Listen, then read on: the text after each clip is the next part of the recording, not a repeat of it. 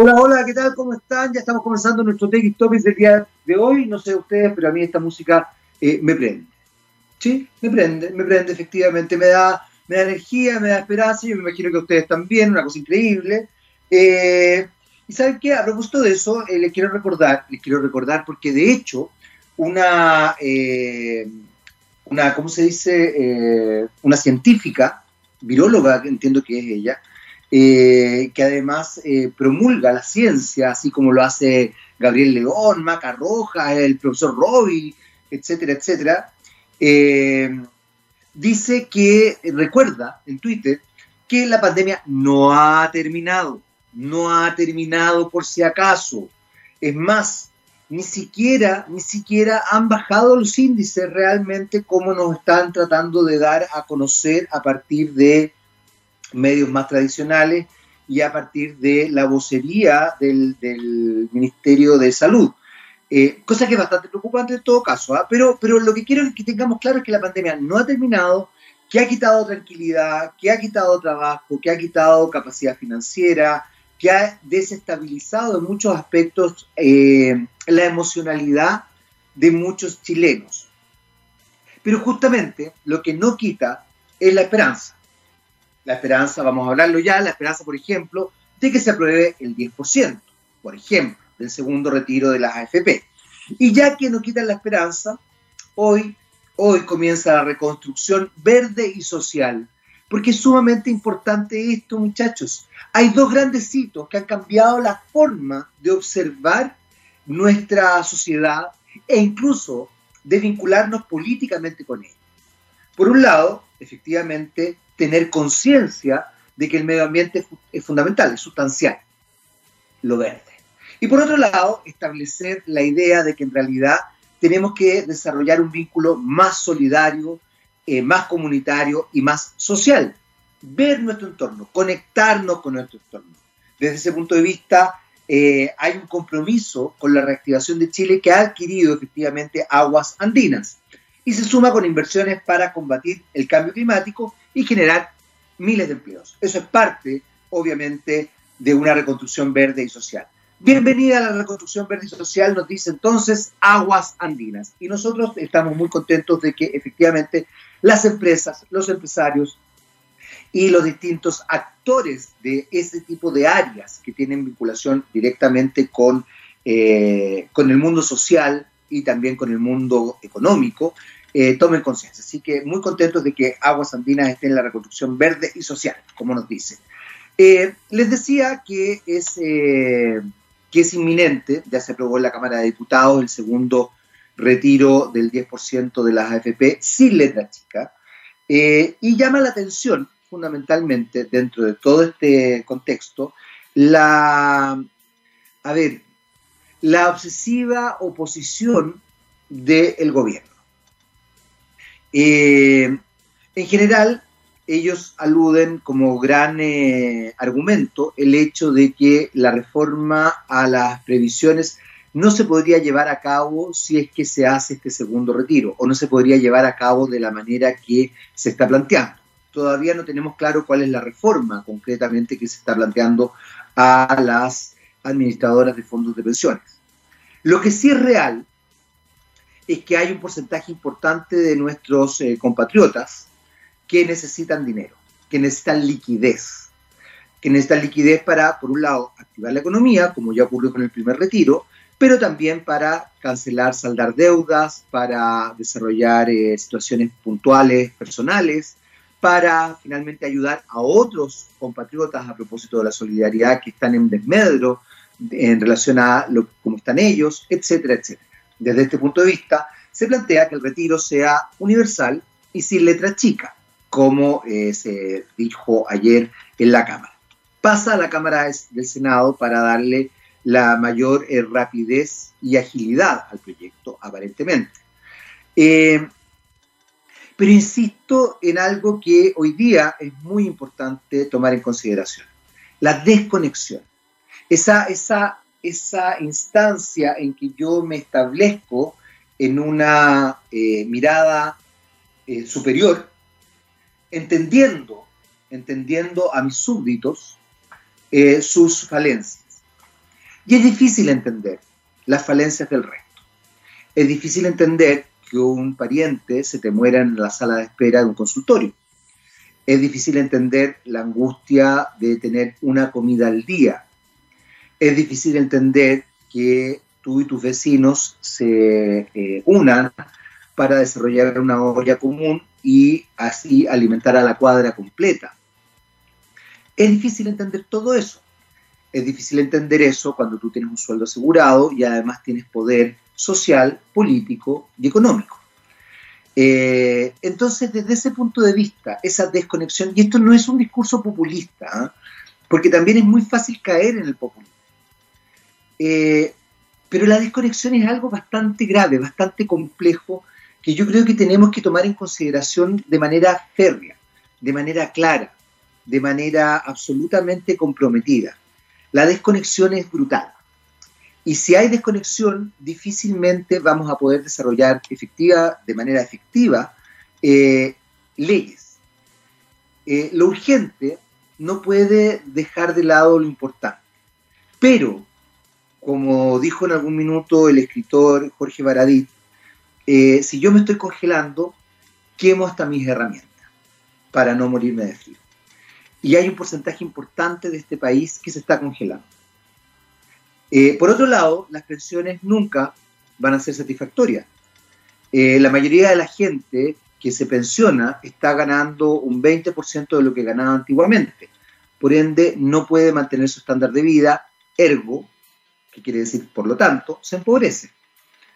Eh, también eh, las eh, políticas que hay respecto a las personas mayores hacen que las personas mayores en general tengan un grado de dificultad económica mayor, más compleja, por el tipo de remedios, por el tipo de salud a la que hay que acceder, porque además tienen que pagar contribuciones, porque se ven disminuidos sus ingresos, porque no siempre tienen un entorno social y económicamente fuerte que los sostenga, y porque no debería ocurrir eso yo no, yo no tengo hijos, por ejemplo, yo tengo dos hijos, pero yo no los estoy criando para que ellos me mantengan a mí.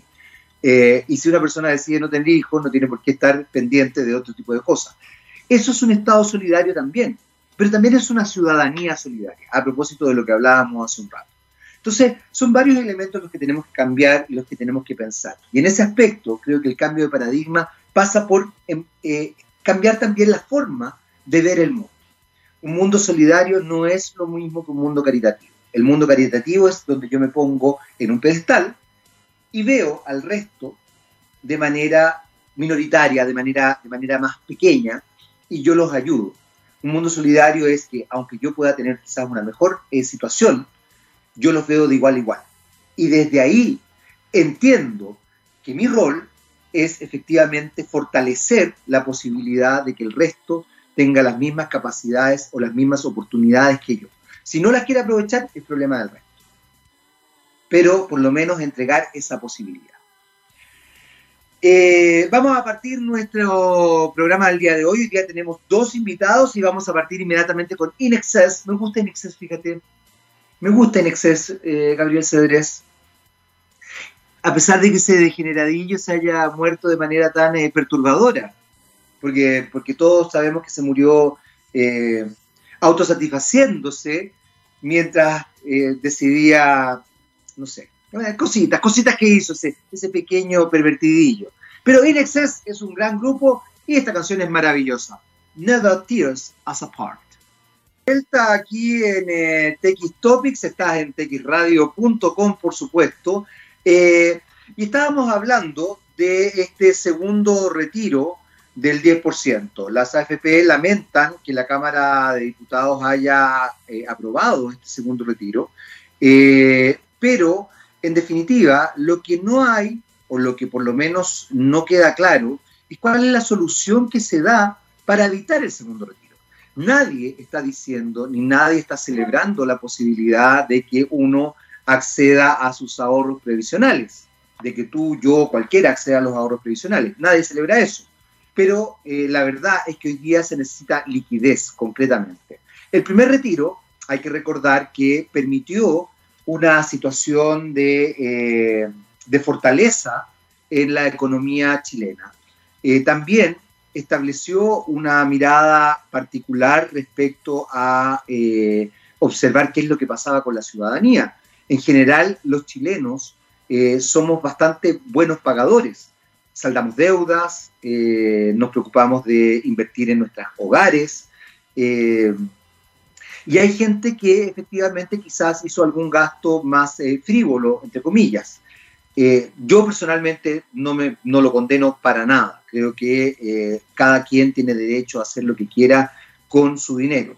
Por otro lado, hay gente que logró, eh, por ejemplo, hacerse un tratamiento odontológico, gente que pudo, pudo, ir al oculista, gente que pudo ir al médico, gente que tenía que hacerse algún tipo de operación, eh, etcétera, etcétera, etcétera. ¿Por qué destaco todo esto? Porque eso es estar conectado. Eso es tener conexión con la ciudadanía real. Eh, de alguna manera, eh, esta idea de que eh, la sacada de este nuevo 10%, que en este caso sería total, no serían dos cuotas, establecerían, según las AFP, un efecto negativo en las pensiones. Pero las pensiones ya son malas.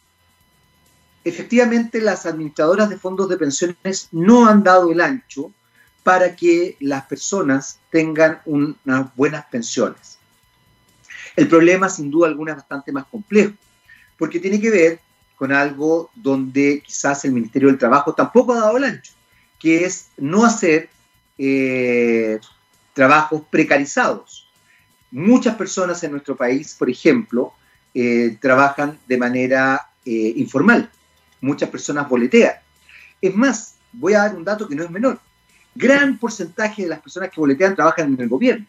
O sea, el gobierno cuestiona y critica a varios empresarios cuando ellos, que deberían ser los primeros en dar el ejemplo, tienen gente trabajando al interior de, eh, del Estado con, de manera precaria. Entonces, no tengo idea si las administradoras de fondos de pensiones podrían funcionar bien o no si es que no hubiera esta irregularidad en el ambiente, en el ámbito laboral. Pero lo que tenemos que tener claro es que aquí hay, un, hay una instancia compleja que hay que resolver. Por un lado, efectivamente, tenemos que ver qué es lo que pasa con el trabajo de las personas, qué es lo que pasa con esas lagunas laborales, porque también se ha instaurado, y aquí hay algo bien interesante, se ha instaurado una dinámica eh, mental, porque esto ya es cultural, donde pareciera ser que es bueno que tú te pasees por distintos trabajos pareciera ser que es bueno que tú no dures mucho en un trabajo porque así aparentemente conoces más y adquieres mayor experiencia. La idea de eh, posicionarse en un trabajo, establecer cierta fidelidad y un vínculo con un ámbito laboral, es bastante más profunda que solamente posicionarse en un trabajo y establecer un vínculo en un ámbito laboral. Piensen estas dos, estos dos elementos que yo acabo de mencionar, establecerse y desarrollar vínculos. ¿Por qué digo yo que esto es cultural?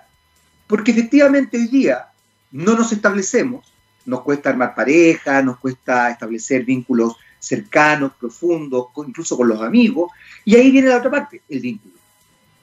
Entonces, finalmente construimos una sociedad que se establece solamente en la necesidad de satisfacer un deseo. Y lo importante es tener el deseo siempre ahí, porque en tanto yo tenga deseo, consumo, y si consumo, mantengo la sociedad activa, el mercado. Pero el mercado, muchachos, está cambiando. La gente poco a poco está tomando conciencia, poco a poco. Todavía, por ejemplo, yo lo decía hace un rato, estamos en pandemia, lo decía a propósito de aguas andinas, de hecho, de la reconstrucción verde social. Eh, seguimos en pandemia y la gente parece ser que no tiene conciencia de que estamos en pandemia, no tiene conciencia de que en realidad mi forma de actuar puede perjudicar al resto. Y eso es grave. Eso es solidaridad, por ejemplo. Eso es un cambio de mentalidad.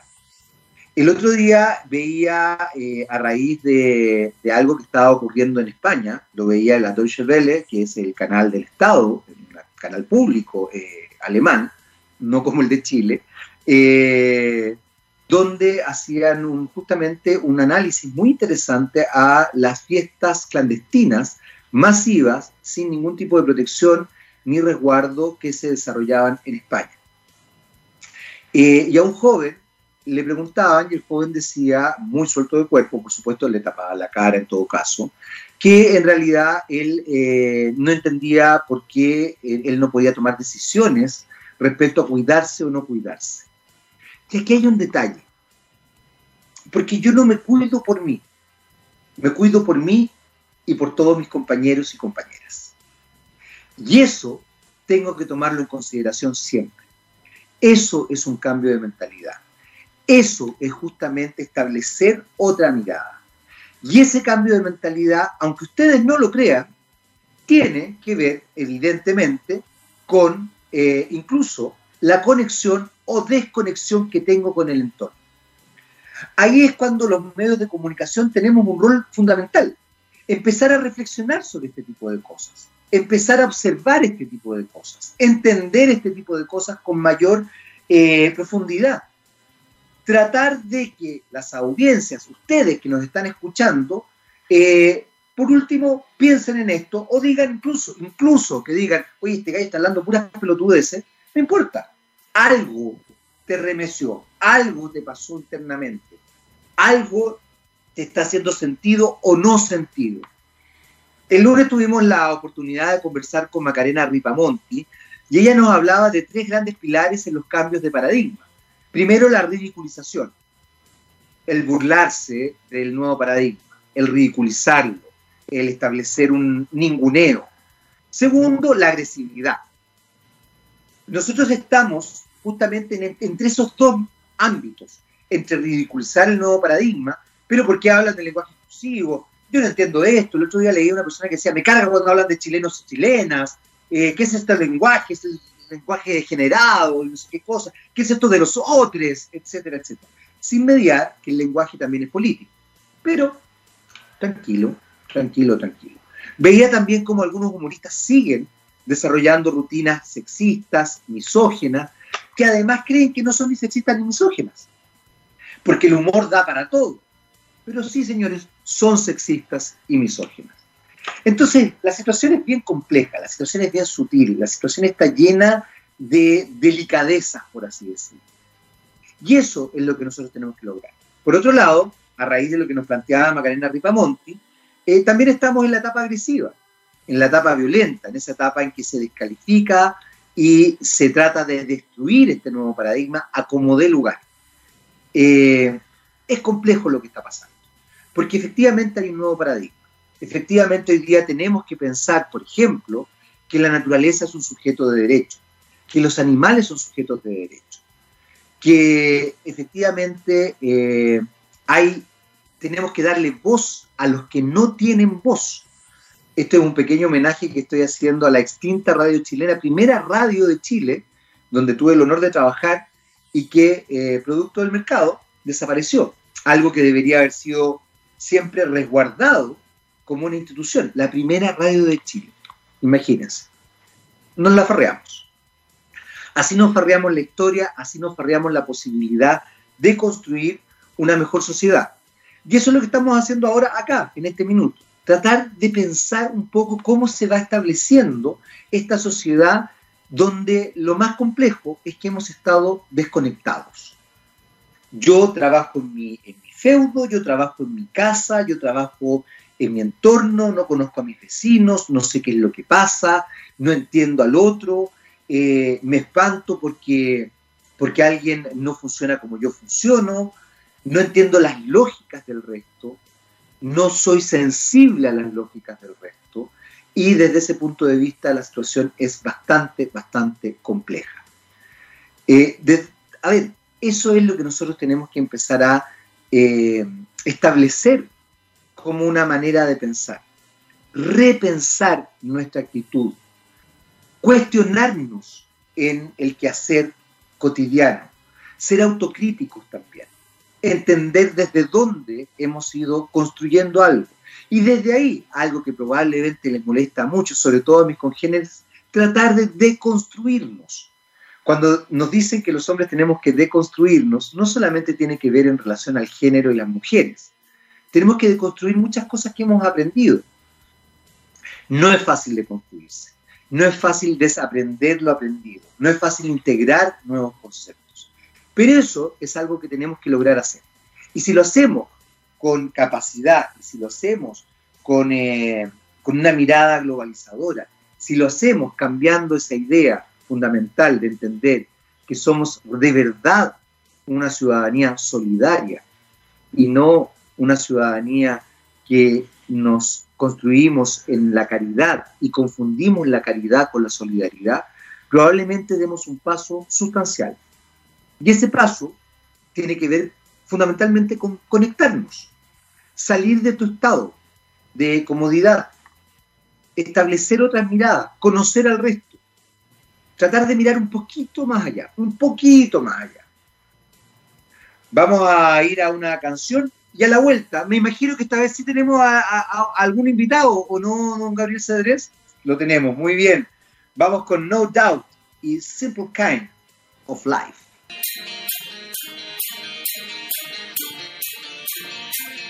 Muy bien, ya estamos de vuelta aquí en TX Topic. Sigue, por supuesto, en la compañía de texradio.com y ya está con nosotros eh, el gerente comercial corporativo de una empresa que tengo que decir que eh, indirectamente, no, en realidad nada indirectamente, directamente duermo ahí.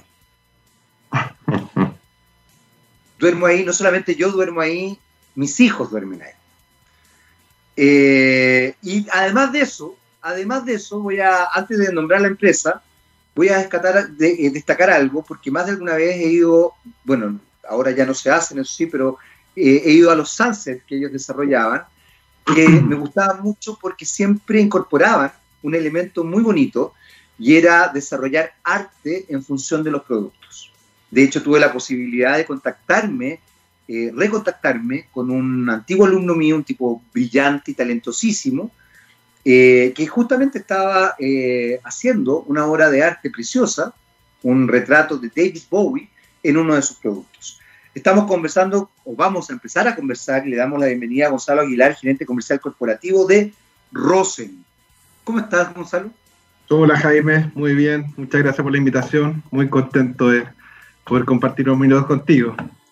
Oye, déjame decirte algo, que te felicito por la música, paréntesis, estaba fuera del libreto, pero eh, hace mucho tiempo que no escuchaba Inexes, piensa que uno hoy día con Spotify y con los... ya deja de escuchar a veces cosas y se concentra en lo que más le gusta.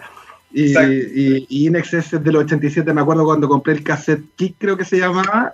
Sí, yo también lo tenía. Y después cuando el CD lo compré así. Y lo llevaba a la playa, las primeras por olas, así que ahora no daba, así que nada, eh, fue un recuerdo a, los 80 la, adolescencia, así que te agradezco el, minuto. qué bueno, qué bueno. Esa es la idea, esa es la idea. Eh, qué bueno que te haya gustado la, la, música, qué bueno que lo hayas escuchado, In Excess, No Doubt. Eh, así que excelente. Oye, Gonzalo, a ver, yo contaba, tú eres gerente comercial corporativo de Rosen. Eh, Rosen tiene una serie de actividades. Yo en algún minuto he participado en algunas de invitado, en realidad, entre ellos el Sunset Rosen, que, que, era muy entretenido. La verdad es que era una instancia muy agradable, era muy, muy rico. Uno, eh, yo tuve la oportunidad de ir con, con mi esposa, me, me, encontraba con amigos, además.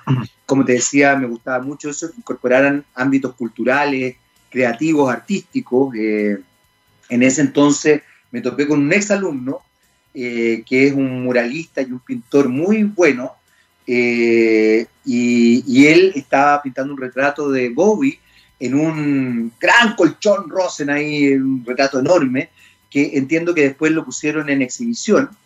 Eh, y desde ese punto de vista, estoy hablando de Fabián Ciraolo por si acaso, ¿ah? Fab Ciraolo, él es el artista al cual me refiero. y es algo que ustedes hacían habitualmente. Hoy día, me imagino que producto de la pandemia, yo también siempre, siempre sumo, eh, Gonzalo, al tema de la pandemia, porque creo que, creo que tenemos que entenderlo como una totalidad, lo que pasó con el estallido social, que creo que fue el primer, eh, la primera señal de, a propósito de lo que estaba hablando antes de conectarme contigo, de conectarse.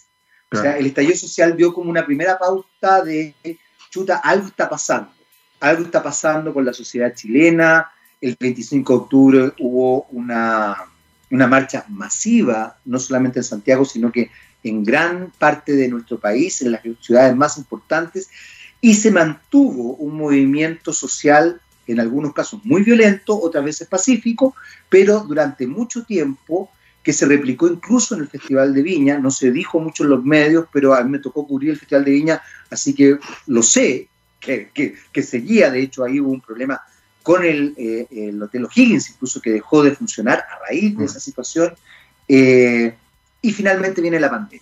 Esto me imagino que ha golpeado fuertemente a las empresas, eh, y en el caso de la pandemia puntualmente porque ha establecido la necesidad de volcarse hacia un adentro, hacia un repensarse, hacia un reconectarse con los clientes desde otra perspectiva, y me imagino no dejar de lado aspectos culturales como los que yo te mencionaba, la vinculación con el arte, la vinculación con la cultura y obviamente el legítimamente seguir vendiendo los productos. ¿Cómo los ha golpeado, cómo los ha eh, impactado, más que golpear, porque quizá golpear es muy fuerte, pero cómo los ha impactado esta situación a ustedes como Rosen eh, con todos los productos que ustedes tienen? Porque yo hablé de los colchones, en realidad ustedes tienen una, línea bastante más grande que eso. Sí, tenemos cuatro, cuatro líneas de negocio muy relacionadas con el mundo de hogar, las líneas de living, las líneas de textil hogar, qué sé yo. El evento que tú hablas es Sueño Ilustrado, el lanzamiento de una colección que eh, lo que se hizo fue hacer llamado a ilustradores en la primera edición, ilustradores conocidos y no conocidos, por lo tanto fue una conexión con el arte muy interesante, donde ellos pudieron desplegar su arte en nuestros textiles, eh, a través de una tecnología muy innovadora de impresión digital de Europa, así que eh, es un evento, me acuerdo perfecto también del evento y esa pintura de David Bowie en el colchón, así que siempre hemos estado relacionados con el arte y siempre hemos estado muy relacionados, no muy relacionados, tenemos la innovación metida en el ADN. Y justamente eh, Sueño Ilustrado fue un, capítulo dentro del desarrollo de productos que estaba en esa línea. Y dentro de lo que es la pandemia, y mm, yo te diría que, bueno, eh, eh, como conversamos un rato, aparte de lo malo que tiene una pandemia, que obviamente nos separa, genera mucho miedo, hay en la enfermedad, digamos, y bueno, todo, todo eso malo que implica, en el caso nuestro también ha generado efectos bastante buenos, que nos ha permitido hacer una pausa.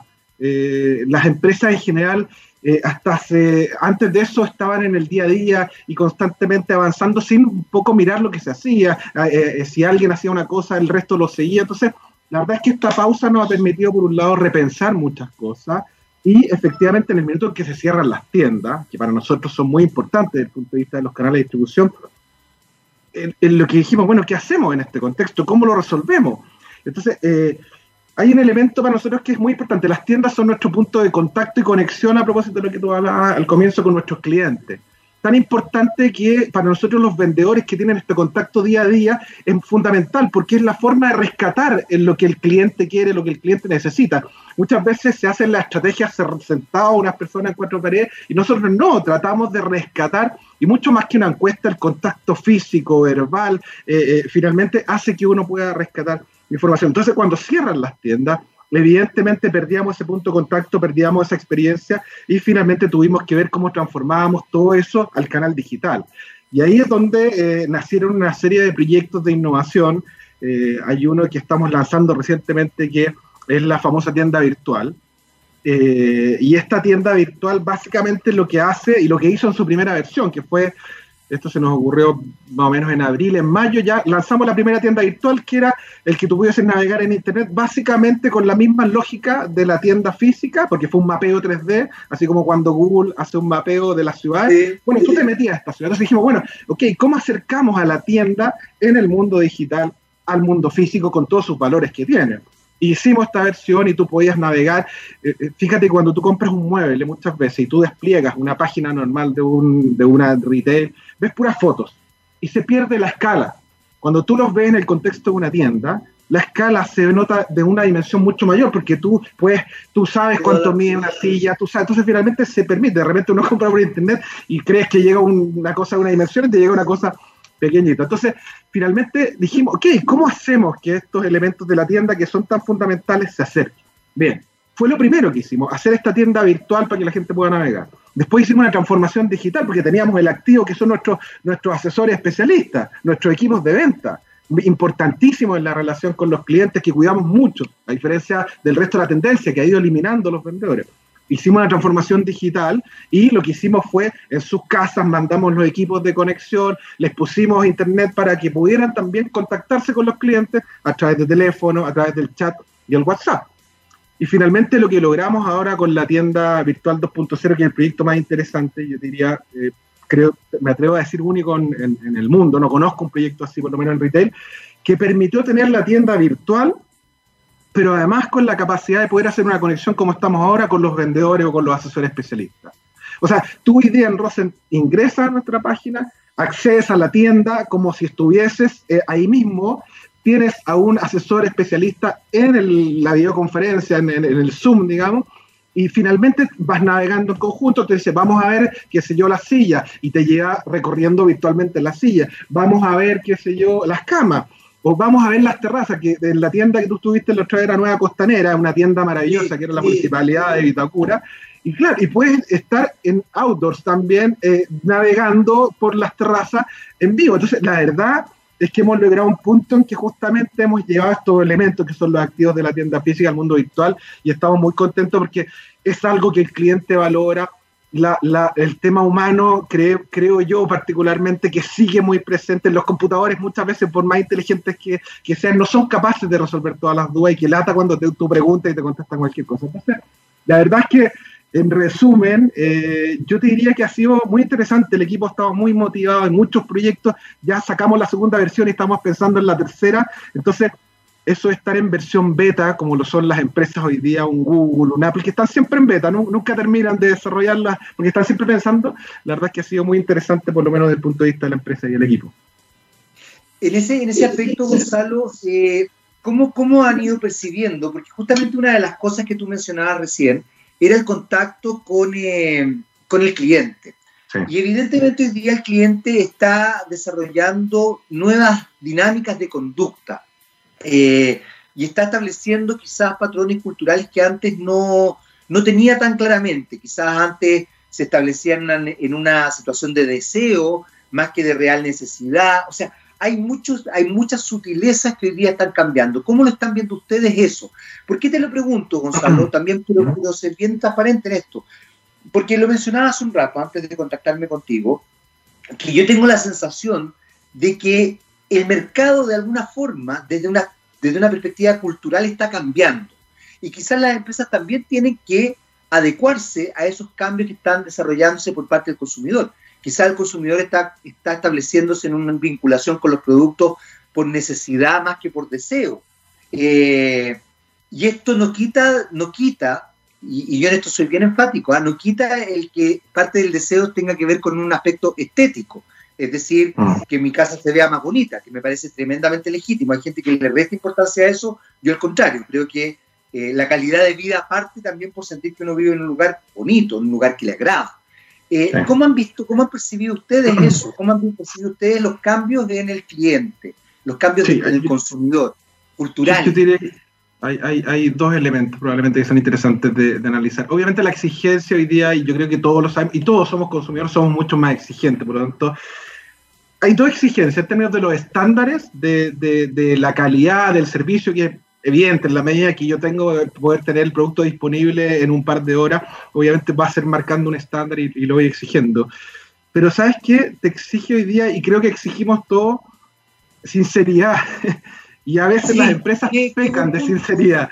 De decir, ¿sabéis qué? Oye, he cometido un error o, sabes qué, lo puedo. Entonces, yo creo que la comunicación hoy día es mucho más uno a uno con los clientes, a diferencia antes que era una publicidad masiva con un modelo, una modelo y era un incalzable. Hoy día las empresas somos, así como somos consumidores, yo estoy en una empresa, soy un consumidor y soy una mano igual que... Por lo tanto, esa conexión me parece que es un vínculo interesante que tenemos que desarrollar y estamos tratando de desarrollar. Cómo te conectas tú a través de las redes sociales, pero en una comunicación uno a uno, en una comunicación sincera, donde uno transparenta mucho más cómo es, su fortaleza, su debilidad. Yo creo que si bien es una exigencia, si bien es una característica, me parece que es una beta interesante desarrollar, porque además hay mucho que aprender de lo que dice la gente y lo que dicen los consumidores. Entonces, cuando uno logra eso, la verdad es que me parece que es una, es una faceta interesante que se logra. Y lo segundo, claro, que en el caso de los productos nuestros, transitamos mucho de la funcionalidad. Antes se compraba un sofá para sentarse, digamos. Y, me acuerdo que antes los tapaban, de hecho, no sé, les ponían una manta, porque uno nunca veía los sofás. Estaban las mantas tapados y, al final, claro, a los, 10 años destapaban la manta y veías que había un sofá precioso. bueno, Eh, entonces, eh, eh, pasamos de la funcionalidad, por ejemplo, de ese producto, a que sean ya más representativos de lo que es uno, desde el punto de vista de sus valores, de las características, entonces gente que le gusta ciertos elementos como las telas, los colores, la moda, entonces al final ya eso nos exige tener una mucho mayor variedad y amplitud de productos. Antiguamente con los sofás chocolate y los sofás negros cumplíamos con, los, con, lo que el cliente quería. Hoy día la verdad es que te piden variedad y casi customizado y con detalles bien particulares. Bueno, es como estamos hoy día más exigentes. Nadie quiere tener a veces lo mismo que el otro. Entonces, eh, cómo me identifico yo con el producto, con ese estilo, que es cómo me representa a mí, cómo yo lo explico en mi casa cuando invito a mis amigos, bueno, es y en el caso de las camas es distinto porque las camas tienen que ver con un elemento, sí, funcional, porque tiene que ver con, obviamente, la calidad de vida. Yo diría que ahí eh, parte del proceso nuestro ha sido enseñarle a la gente lo importante que es la cama. Nosotros nunca hablamos de un gasto, hablamos de una inversión. Ni piensa que un tercio de tu vida lo pasas en la cama. Y hoy día que estamos todos más estresados y viviendo en un mundo más rápido, claro, qué importante es tener un tercio de tu vida en un buen descanso. Así que eh, yo creo que hoy día la gente eh, tiene mucha conciencia de, hecho, de ello y efectivamente hace una inversión porque finalmente es calidad de vida y, y, que bien que se haga eh, porque finalmente tiene un gran valor. Fíjate que quiero, quiero mm. retomar dos cosas que planteaste que me parecen muy importantes, Gonzalo, y que de verdad me encanta que lo hayas, que lo hayas dicho.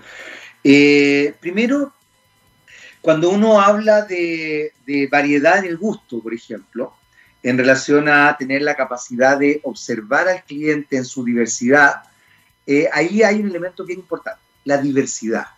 Es sorprendente como de repente desde, desde la empresa, desde la industria, también se va conformando y entendiendo que hay diversidad, así como hay diversidad social, que hoy es un tema importante a tomar en consideración, que ustedes establezcan esta, esta sutileza de entender que, eh, que hay gente que va más allá del chocolate y el negro, me gustó porque, porque en realidad tiene toda la razón, y que hay gente que quizás le gusta el kitsch, o que quizás le gusta la cosa más barroca, o el dorado, o el no sé qué. O sea, entender esa, esa vinculación con el individuo en su diversidad y entender que tiene que ser respetado en esa individualidad diversa. Eso me parece sustancial. Eh, pero también hay algo que mencionaste que yo creo que es fundamental y que tiene que ver con cómo se ejerce el liderazgo desde la sinceridad. Una de las cosas, y quizás acá me arranco un poco del ámbito, del ámbito propiamente tal productivo eh, comercial, pero una de las cosas que ha llamado la atención en relación a los grandes líderes que han manejado de manera positiva esta pandemia en el resto del mundo es que han sido mujeres. Mm.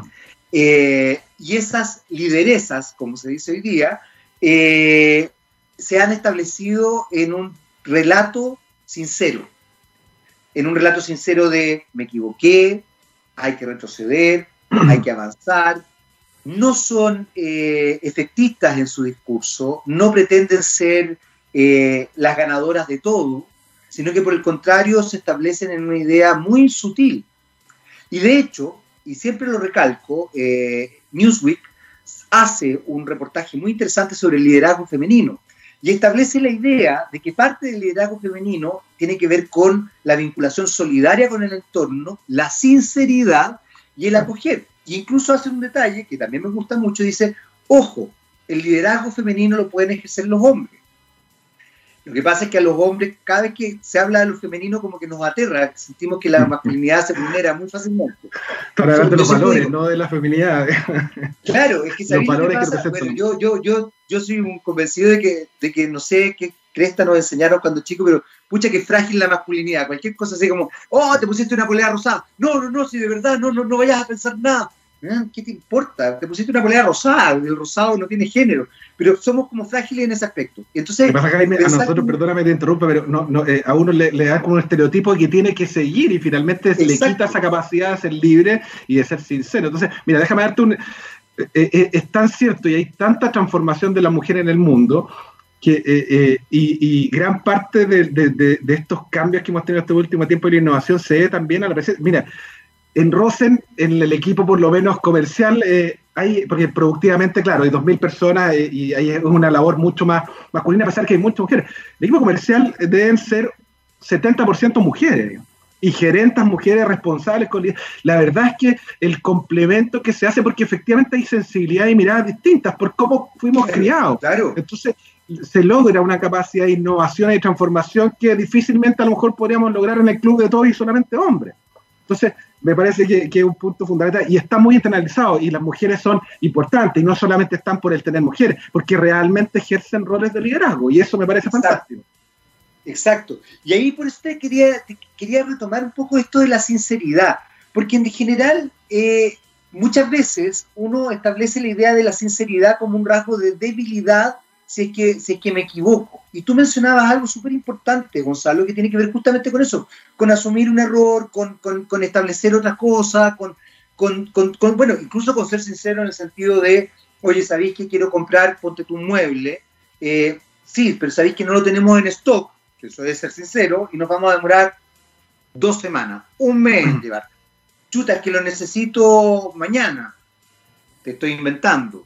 Eh, bueno, ser sincero, sabéis que mañana no lo vas a tener. Si quieres, te ofrezco estos otros muebles. Entender que incluso puedo perder mm. una, hasta, hasta un cliente, no, no perder el cliente, pero perder una venta, por ser, porque, hay, porque de repente uno se enfrenta a empresas que te dicen, no, no, si mañana llega, y uno se queda esperando, esperando, esperando. ¿Cómo ha sido establecerse en eso? Porque creo que ahí tú le das, tú le das un, sentido bien importante a lo que ustedes han ido desarrollando también como empresa. La vinculación social hoy día, el rol social de las empresas es sustancial. Y esto no deslegitima, y aquí yo soy bien enfático también porque creo que es importante entender eso, no deslegitima el que evidentemente una empresa quiera lucrar, quiera lucrar legítimamente, porque, porque es parte de su, de su core, de su, de su, de su espíritu pero también el rol social es fundamental, el rol cultural. Yo partí esta conversación hablando de esto de incorporar el arte, que a mí me pareció muy importante, porque no todo el mundo lo hace, no todas las empresas lo hacen, pudiendo hacerlo, ojo. Eh, ¿cómo, ¿Cómo se llega a esa sensibilidad hoy día? ¿Cómo se establece esa, esa idea? ¿Cómo se está aceptando también que de repente la sinceridad puede implicar que una venta, no necesariamente un cliente, pero que una venta se desarme? Cuando uno está obviamente queriendo llegar a, ciertos ciertos tópicos, más aún hoy día, digamos, que la cosa está... No, no, no, no, no, tenemos ni nunca hemos tenido problema con eso. El primero, desde el punto de vista de la estrategia, el cliente está al centro y de verdad, y toda la estructura que hay detrás de Rosen desde el punto de vista de los equipos está focalizada en eso. Y cuando tú estableces al cliente en el centro, obviamente temas como la sinceridad no son temas, porque justamente en una relación con un cliente tú no puedes tener una condición que sea distinta. Eh, nosotros hoy día estamos en general en la industria en una situación, digamos, de una alta demanda. Y nosotros, en vez de justamente aprovechar esa alta demanda para poder sobrevendernos, hemos sido súper cuidadosos, por ejemplo, justamente de entregar tiempos que puedan ser más largos, pero poder cumplir con esos tiempos. Eh, cosa que a lo mejor es un antisentido, porque uno decía, aprovechemos, aprovechemos, vendamos y después vemos cómo respondemos. Bueno, no, no lo, no lo hacemos así. Entonces, eh, creo que hay una responsabilidad porque al final eh, eh, el mundo es chico, Chile es pequeñito, entonces finalmente uno tiene que actuar siempre de una sola forma y eso creemos que va a ser valorado por el cliente y en el largo plazo también hace que efectivamente esa relación se mantenga y ese vínculo se mantenga. Así que no, no, no, no es un, un gran tema. Eh, ah, eh, somos una empresa local también que representamos. Mira, estuve ayer en una radio a, propósito de todo el tema de la vinculación con los artistas. Estábamos hablando de la industria. La industria nacional en general se ha perdido en muchos lados. Eh, y, nosotros estamos haciendo industria con gente, con equipos compitiendo con todo el mundo. Y la verdad es que también es una forma interesante de, de, cómo uno se va insertando en la comunidad, además cómo va dando más espacio Hoy, día todo el tema de las canales de comunicación está permitiendo que haya mucho emprendedor y justamente esa diversidad de cara a los servicios, los productos, los clientes también es un tema súper interesante que hoy día está, está, pasando, digamos, con una transformación. Hay algo que, eh, a ver, quiero, quiero ir como más a, terreno más, más, más chico, digamos, porque además se, nos, se, nos, puede acabar el tiempo en cualquier minuto, nos quedan pocos minutos, de hecho. Eh, yo me meto a www.rosen.cl y, estoy en, eh, ya en, esta tienda en línea o tengo que hacer alguna otra movida. ¿Cómo, cómo se hace el tema? Sí, tú ingresas a rosen.cl, es una tienda estructurada como cualquier retail, digamos, una tienda que tiene los productos, tiene los, pero tiene una zona que está destacada que se llama tienda virtual. Cuando tú ingresas a la tienda virtual, te permite dos alternativas, te permite poder eh, agendar una hora, con un vendedor, no sé, yo a las 4 tengo una posibilidad de tener un espacio, entonces agendo y a esa hora yo ingreso y te va a estar esperando un asesor en línea, digamos, en forma eh, presencial, digamos, o, o, a distancia, pero vía videoconferencia. Si no, la opción es ingresar directamente en general estamos con disponibilidad, como te dije, hicimos una transformación de muchas personas que son asesores, que eran vendedores de tienda, sobre todo aquellos que hoy día tienen un factor de riesgo. Ellos definitivamente dijimos, ustedes se van a quedar trabajando hasta que se resuelva el tema de la pandemia en sus casas por cuidado de salud. Entonces tiene la opción también de agendar con ellos y finalmente se hace un clic, igual como cuando uno hace acá el, contestar, y ahí ya accedes a una conferencia donde tienes una persona que te va guiando, y como te digo, te va a llevar por la tienda virtual, te va a permitir ver los productos, tú puedes ver fichas de productos, puedes también generar compra, tú podrías decir, me gustó este producto y este otro, y, el, y la persona, el asesor, te va a mandar a lo mejor por WhatsApp o por correo el link con los productos para llegar y comprar. O sea, la idea es facilitar la vida y si tú necesitas estar una hora o estar dos horas, vamos a estar dos horas con una persona porque no hay ningún problema, porque nos parece y es el rol de asesoría que tenemos que hacer. Así que, como te digo, logramos en el mundo digital tener una experiencia muy similar. Sí, mira, lo que nos falta ya es el tema de la sensación del tacto y, el, tema de poder recostarte en una cama, porque nuestro producto es muy cualitativo, digamos. Entonces, esas variables de confort, claro, yo puedo decir, a mí me gusta un, colchón más soft, pero a lo mejor lo que para mí es soft, para ti puede ser un colchón. De... Entonces, bueno, eso tratamos de orientar al cliente y lo otro es que hoy día, ya que las tiendas están abiertas, no generamos ningún roce entre el canal electrónico y el canal físico. Nosotros tenemos un concepto de, si quieres ir a la tienda, anda y prueba, y si quieres comprarlo después en internet, eh, cómpralo en internet, o viceversa. O sea, tú puedes transitar por Rosen en todos los mundos que además están interconectados y apoyándose uno con otro de forma muy natural. No hay ningún incentivo a comprar en un lado o un otro por un tema de rentabilidad, sino que valoramos la experiencia de compra y que el cliente le facilitemos la, vida. Así que eh, nada, yo los invito a, entrar, y además que es una experiencia creo que es única y somos pioneros, me atrevo a decir, en el mundo del retail, en, esta solución, digamos, de, atención virtual, pero con, personas físicas. Oye, Gonzalo, antes de cerrar, eh, porque ya de verdad no queda nada, eh, de alguna manera tú mencionabas algo que es bien importante, tener la capacidad de pensar y de reflexionar. Eh, ¿Han proyectado también qué es lo que puede pasar en un futuro no tan lejano respecto, por ejemplo, a una segunda ola, a un posible encierro nuevamente. Eh, ¿Se han preparado también como empresa respecto a eso? Porque, porque, bueno, uno está viendo lo que está pasando en Europa, mm. yo tengo familia que vive en Alemania, que vive en, España, y, la cosa está bastante compleja, de hecho. Bélgica ha tenido que mandar incluso pacientes a Alemania, porque ya los, eh, los hospitales en Bélgica no están dando abasto, Italia cerró nuevamente la frontera, España está a punto de cerrar, Inglaterra tiene la embarrada, o sea, tenemos que prepararnos. O sea, ojalá esta vez no nos pille tan, tan de sorpresa todo este tema.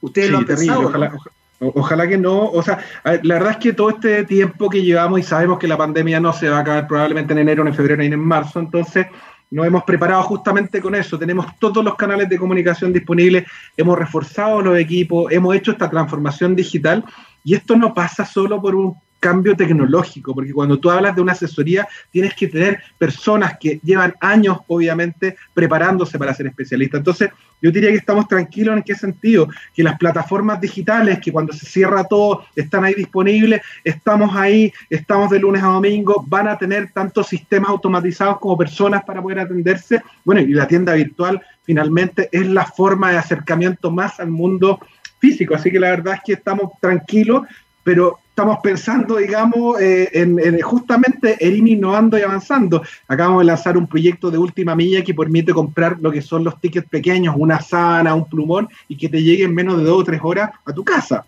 Eso era impensado hasta hace un tiempo atrás. O estamos también haciendo innovación en colchones, en productos que hemos tenido, eh, hemos logrado eh, comprimirlos para poder transportarlos más fácil y que tú puedas tenerlos muy poco tiempo en tu casa. Entonces, además con telas con tratamiento eh, eh, frente al COVID, o sea, telas que están certificadas europeas, que tienen, si mal no recuerdo, después del lavado un 97,5% de efectividad frente al coronavirus. Entonces, la verdad es que nos adaptamos desde el punto de vista de los servicios, desde el punto de vista de la experiencia y desde el punto de vista de los productos. Así que, nada, estamos, como te digo, fase beta, el equipo motivadísimo y repensando, replanteando y reinventando, me parece que es una palabra que nadie puede sacarse ni laboralmente ni personalmente en la vida, porque cuando uno cambia finalmente es porque hay un crecimiento y eso es lo que uno no puede nunca perder ni en lo humano ni en lo profesional. Excelente, Gonzalo, ya se nos, ahora sí que se nos acaba el tiempo. Eh, te quiero agradecer que hayas estado con nosotros hoy día. Eh, ojalá podamos tener de pronto otro contacto para, para conversar más. Los felicito además porque no solamente se han reinventado como empresa y como en cuanto a la venta y al consumidor, sino que también han mantenido a su staff de trabajadores, que creo que es algo tremendamente importante hoy día. Eh, yo lo hablaba hace un rato por la precariedad laboral, así que excelente. Eh, y Rosen además es una industria nacional y eso también es importante, es una industria nacional, no solamente es un, sino que es una industria, se hacen las cosas acá. Gonzalo, eh, muchas gracias por este contacto. ¿ah? No, gracias a ti, Jaime, un placer. Un placer también para mí. Nosotros nos vamos con The Red Hot Chili Peppers, con Easily, y ya se viene él. Se viene él, don Gabriel León, el tipo más bello del universo, Mister Universo. Gabriel León, Rockstar, con su programa Rockstar, a continuación en texradio.com. Y nosotros nos despedimos hasta el viernes a las 11 de la mañana para escucharnos nuevamente en otro TX Topics. Chao, chao.